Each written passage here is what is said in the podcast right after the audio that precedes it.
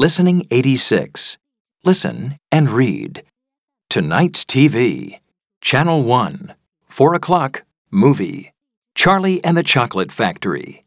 Charlie is always dreaming about candy, but he can't buy any because he and his family are so poor.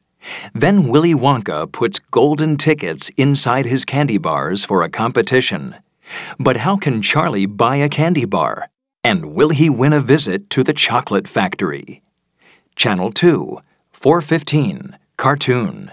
Tom and Jerry. Tom is a bad cat who likes chasing a mouse called Jerry.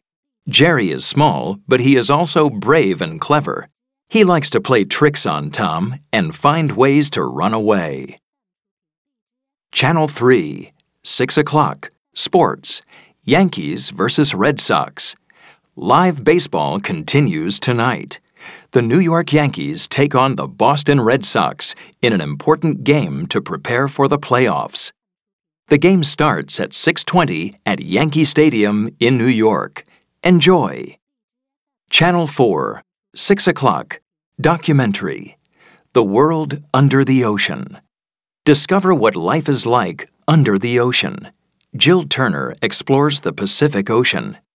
Here, she meets amazing fish, starfish, and sharks. How do these animals live in their underwater world?